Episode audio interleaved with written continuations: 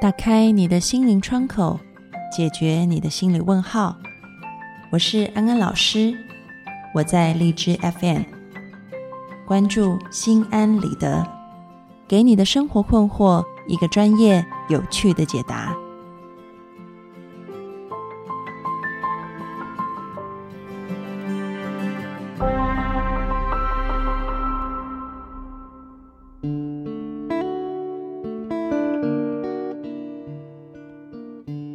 各位听众朋友，大家好，欢迎收听心安理得，我是安安老师。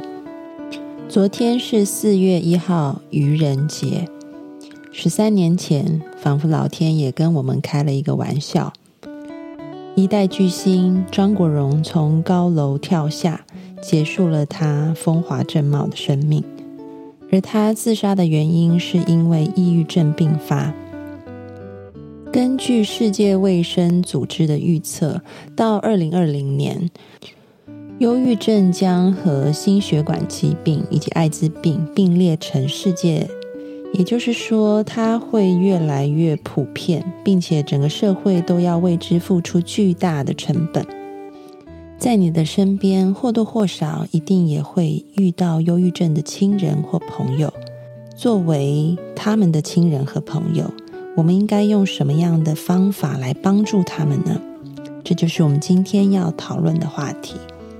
今天安安老师要给大家三步三要。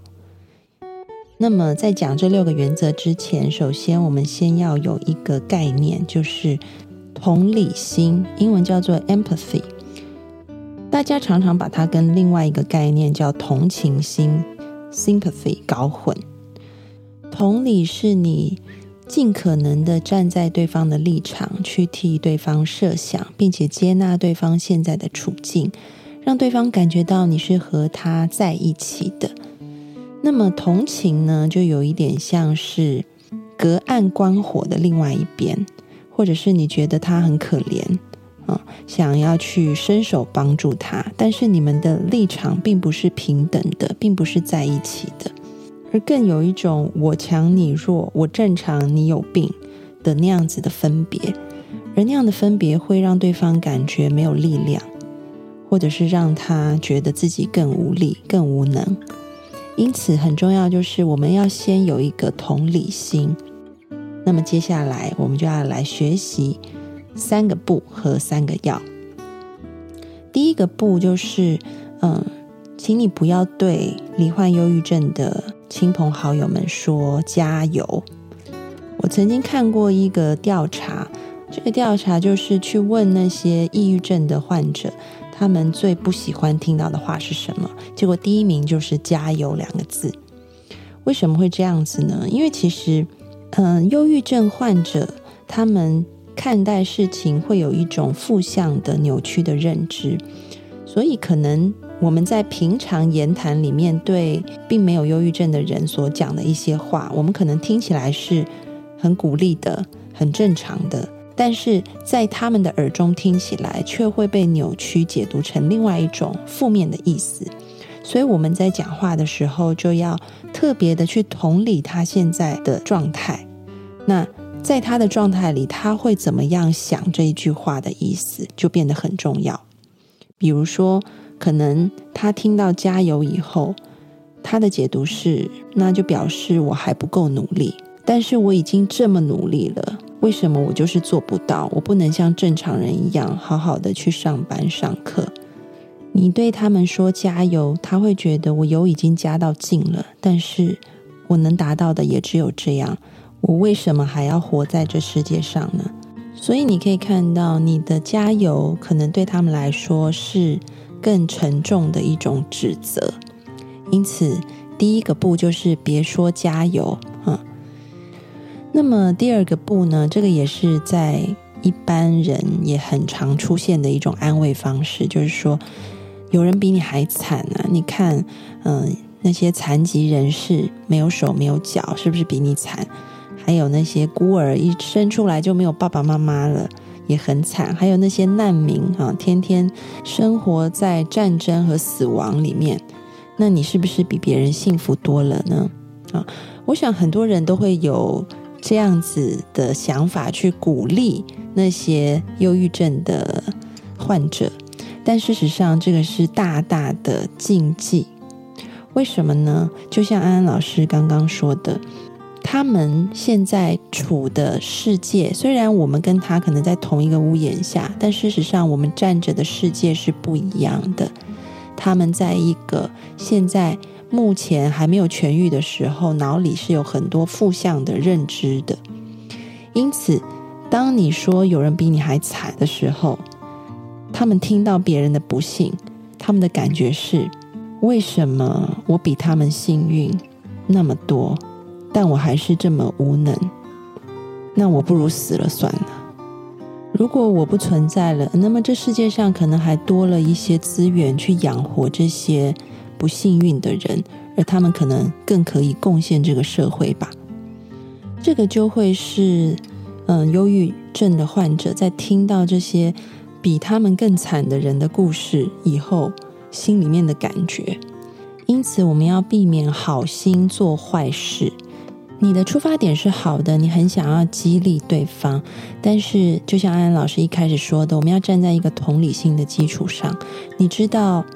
他现在脑筋就是会解读很多话语变成负面的、扭曲的。我们不需要用别人的惨况去提醒他他有多幸福，因为他现在的状况就是他也知道自己很幸福，但是就是无法振作，所以更加的去加深了他的无力感。这一点就是大家要去注意的。那么第三个步就是不要将自己。正面和积极强加在对方的身上，嗯，很多人就会跟忧郁症的患者说：“你要乐观，你要积极，你为什么不奋斗？你为什么还是这么样的颓废？”啊，你可以看到，就是我们想要，我们也是好心啊，想要把这种积极正面的观念取代它负面。消极的观念，但事实上，就像安安老师说的，我们现在是一个屋檐，两个世界。忧郁症的患者就像掉在一个很深很黑的地洞里面一样，然后你站在这个地面上说：“嘿，快点努力出来！”但是事实上，他在的世界没有氧气，没有光线，他看不见自己的手脚，他协调不了。或者是他动快一点，没有氧气，他会窒息，他根本没有办法在你说的情况下面去奋斗。因此，你越将自己的正向和积极强加在对方身上的时候，对方会感觉到的是更深的挫败。虽然我们都是好心，想把自己好的价值观、积极的人生经验传授给这一些忧郁症的朋友和亲戚们，但是你要想。现在他们的状况是没有办法去接受这些的，所以这个也是我们要避免的。因此呢，上面说的三个不，就是别说加油，别说有人比你更惨，也不要说你要正面，你要积极，你要乐观。嗯，那么可能听众朋友就说：“安安老师，那那我要做什么啊？我知道这些都不做了，那我还能做什么呢？”那么接下来，安安老师就教你怎么样有三个要要做的哦。第一点很重要，就是你一定要说服，或者是你就带着他去看医生，要让对方接受正规的精神科或者是心理咨商的治疗。有些人可能，特别是在东方社会，会觉得得这种病很丢脸，所以就不愿意去看医生，不愿意吃药。如果你身旁的亲朋好友有这样子的状况的话，你一定要陪他去看医生，或者是去寻找合格的心理咨商师，也要让他知道，忧郁症其实没有什么啊，并不是一个丢脸的疾病。忧郁症就像是心灵的感冒一样。这才是最重要的事情。那么第二点，你必须要做的就是去陪伴他，去倾听他说话，接纳他的感觉和状态。甚至有时候你什么都不用说，你就是给他一个拥抱，让他知道 I'm here for you，我就在这里陪着你。在陪伴的过程当中，你可以多陪他聊天，不用一直绕着他忧郁的这个事情打转的聊天。你可以东南西北的聊，或者是说可以带他去运动，这个也是很好的方法。而在你陪伴他的过程当中呢，你不需要讲道理给他听，你就是倾听。理解他的感觉，嗯，并且你可以肯定他的努力。你可以跟他说：“我真的看到你有一直在努力的想要把这个病治好，然后我觉得你做的很好了，你辛苦了，等等，让他感觉到说：哎，真的有人看见我，真的有人理解我，而不是在地面上对着地洞下面的他在精神喊话。”在陪伴的过程当中，可能他因为忧郁症的关系，他会沉默寡言，也不太想讲话。可能你跟他讲话，他也不回你，那也没有关系，你就静静的陪着他，或者就是带他去运动，去大自然走走，都是 OK 的，不需要一定要说话。就算他不理你也没有关系，只要你让他知道你在旁边陪他就好了。因为忧郁症的患者当中，他要跟人建立一个深度的信任，也是一个他需要去花一些时间去努力达到的状态。所以你也要给他时间。那在这个过程当中，你要有耐心，有耐心去陪伴，有耐心去等待，并且也有耐心去肯定他的努力。那么，这是第二个要做到的。第三个要做到的呢，就是你要关心他的行踪，因为在呃忧郁症的症状当中，也会出现想要自杀的念头，而这种想要自杀的念头，有时候就是他们常常诉说的症状是，他们会听到一个声音，就叫他们可能要去做一些傻事，比如说从楼上跳下去，你从此就会很轻松了。或者是车子开过来的时候，你只要冲出去，你的烦恼就没有了。他们会有这样子的念头想法，而如果他在当下决定要去跟随他出现的这些念头的话，那么很有可能就造成不能挽回的悲剧。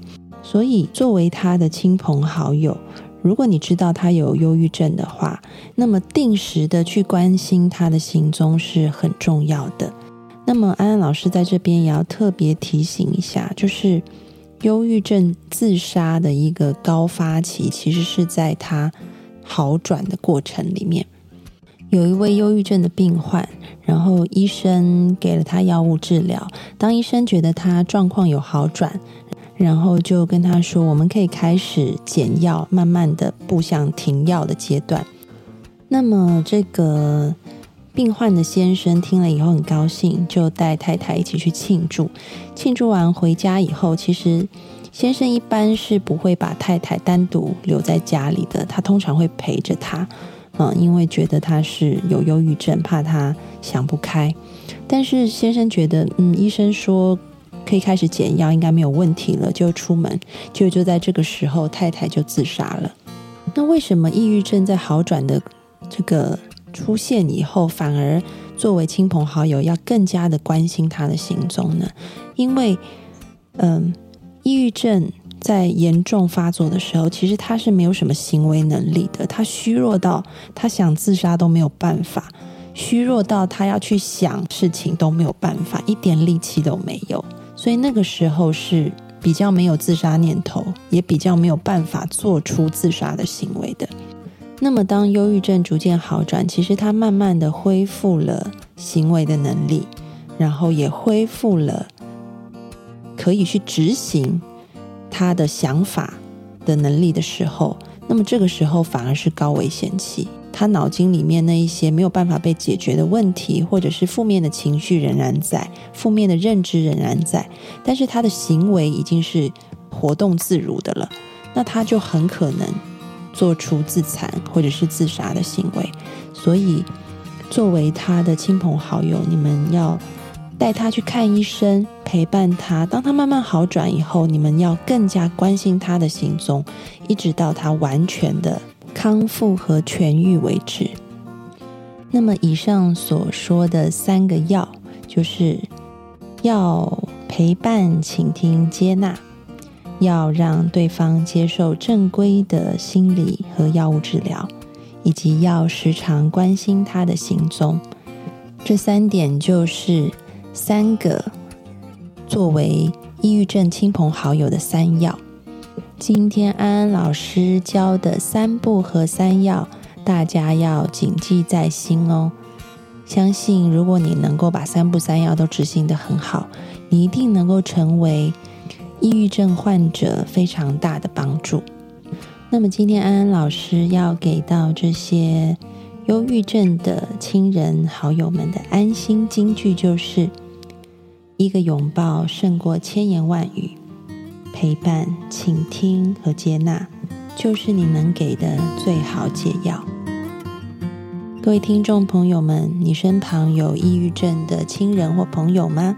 欢迎你们上心安理得的讨论区留言，来分享你自己的经验，或者是你听完这集的节目以后有什么样的感触，都欢迎你留言给安安老师。